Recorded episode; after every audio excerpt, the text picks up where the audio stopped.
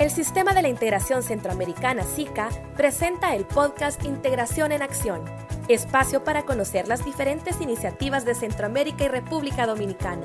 Bienvenidos.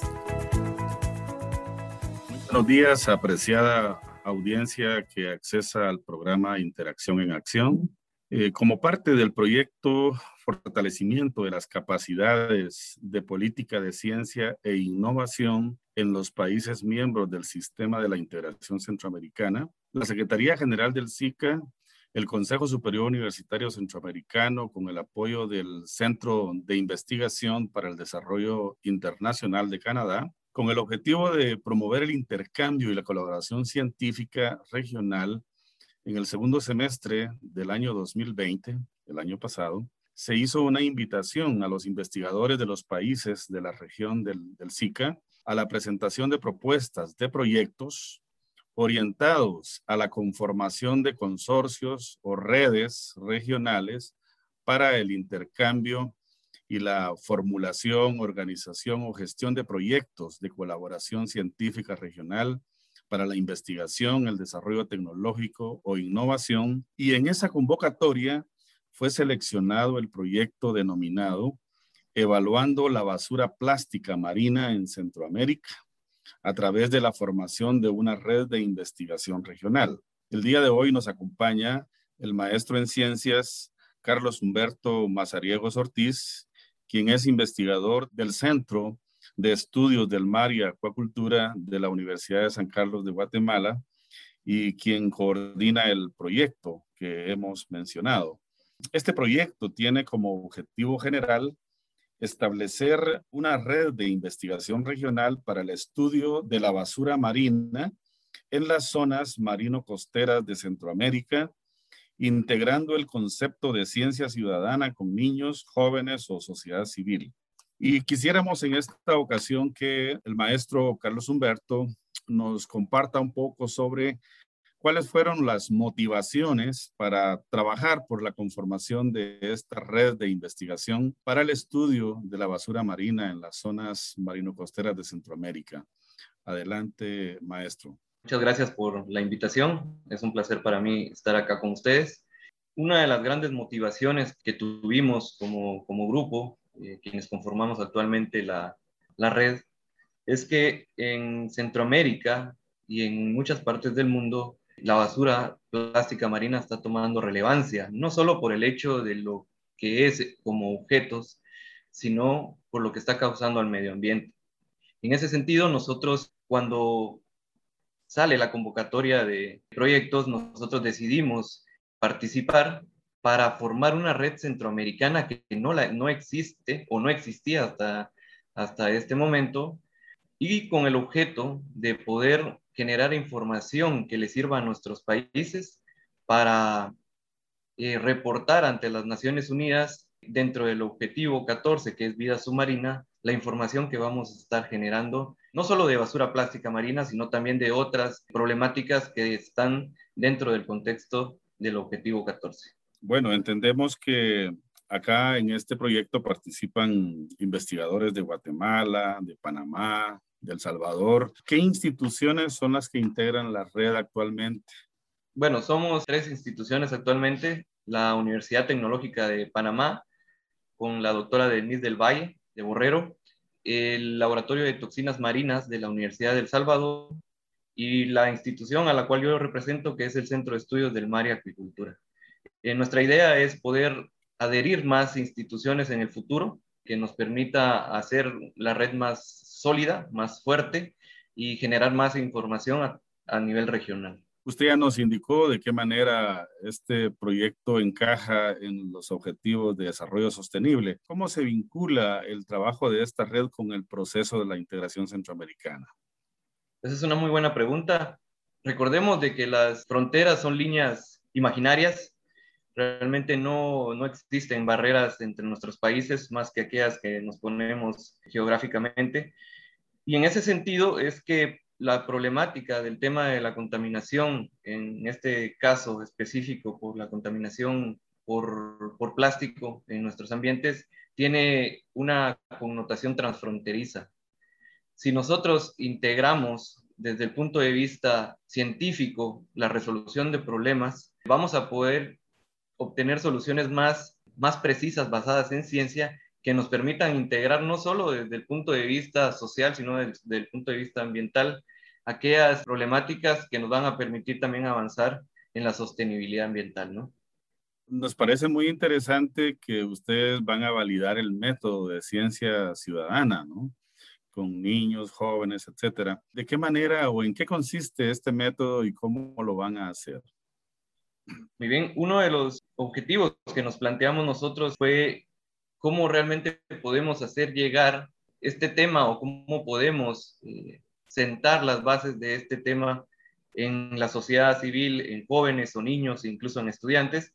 Entonces nos planteamos desde que, desde el punto de vista de la ciencia ciudadana, trabajar este aspecto para poder darle sostenibilidad al proyecto. Recordemos que los proyectos tienen un tiempo, tienen un periodo establecido y después de ese periodo es función de la red mantener constantemente la búsqueda de nueva información, la búsqueda de soluciones, la búsqueda de la publicación de resultados, pero esa información muchas veces no está disponible para la sociedad civil, para jóvenes o niños de, de manera entendible en el contexto en el que ellos están. Entonces nosotros decidimos trabajar con grupos metas donde validamos el concepto de ciencia ciudadana aplicado a la contaminación por basura plástica marina en las playas que hemos escogido en cada uno de los países que estamos trabajando. ¿Cuáles son esas playas, Humberto? Nosotros estamos trabajando principalmente en Guatemala, en las playas del Pacífico, en dos playas del Pacífico. Una playa se llama La Curvina y otra playa se llama Candelaria. En El Salvador están todavía estableciendo el grupo, con el grupo Meta, en qué playa va a ser el, el área de acción. Y en El Salvador en Panamá han establecido trabajar en una playa que se llama Tonosí. Entonces, dentro de ese contexto se ha escogido a los grupos Meta que están relacionados dentro de, ese espacio geográfico para que sean ellos los que se queden con el concepto y puedan generar información más adelante para darle sostenibilidad también al proyecto, ¿no? Y ahora en el contexto de la pandemia, ¿cómo relaciona usted, digamos, el, tema de la pandemia, ¿verdad? todos los insumos que se usan con esta contaminación medioambiental?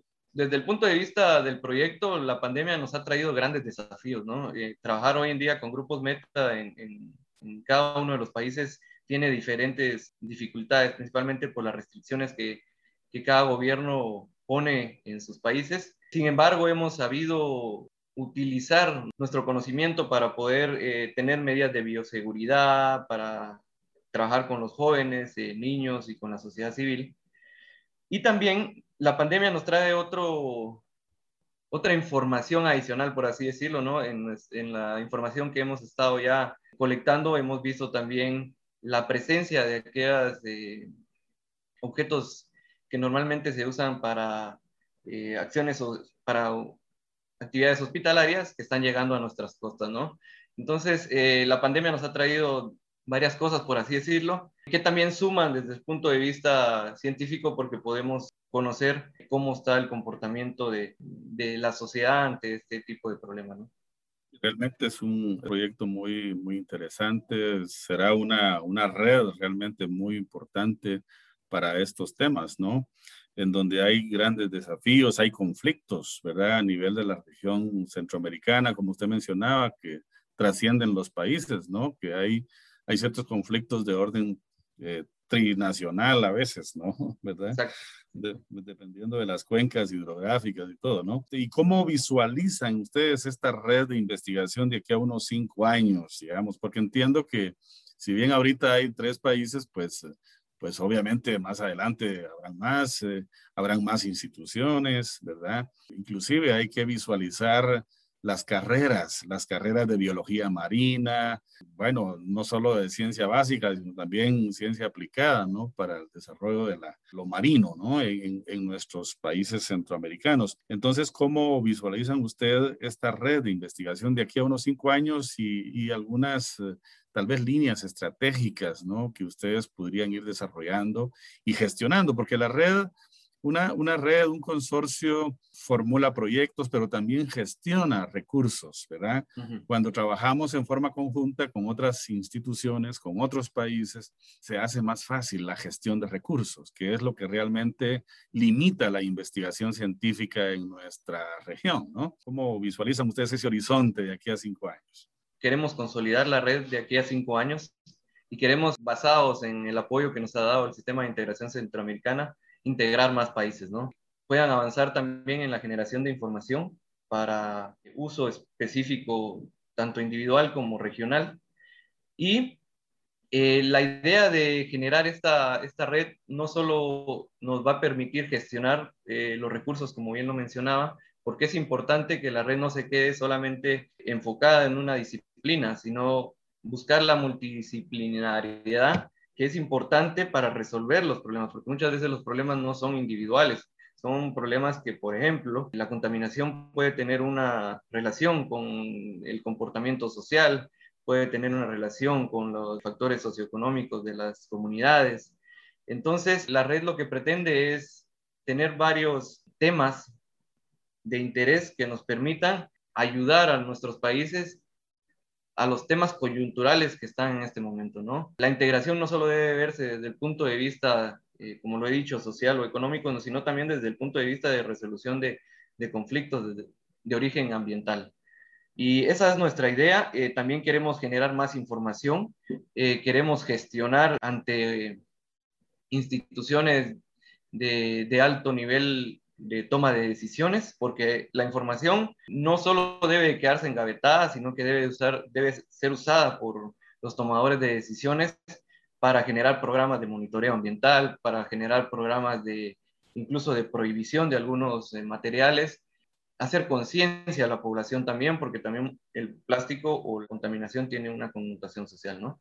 Entonces, nuestra red es la primera en Centroamérica y queremos que no sea la primera, sino una de las que incentive también a, los demás países a generar redes que nos permitan avanzar en la resolución de, los problemas que nos relacionan como, como sociedad y como, como región, ¿no? Bien, de esta manera entonces eh, hemos concluido y agradecemos al maestro en ciencias eh, Carlos Humberto Mazariegos por compartir eh, la pertinencia, los avances, los alcances de este importante proyecto y también pues agradecer a las instituciones que hacen posible esto, a la Secretaría General del SICA, a la Secretaría General del Consejo Superior Universitario Centroamericano y también al Centro de Investigación para el Desarrollo Internacional de Canadá, quien auspicia este importante proyecto. Muchas gracias y muy buenos días a todos. Muchas gracias.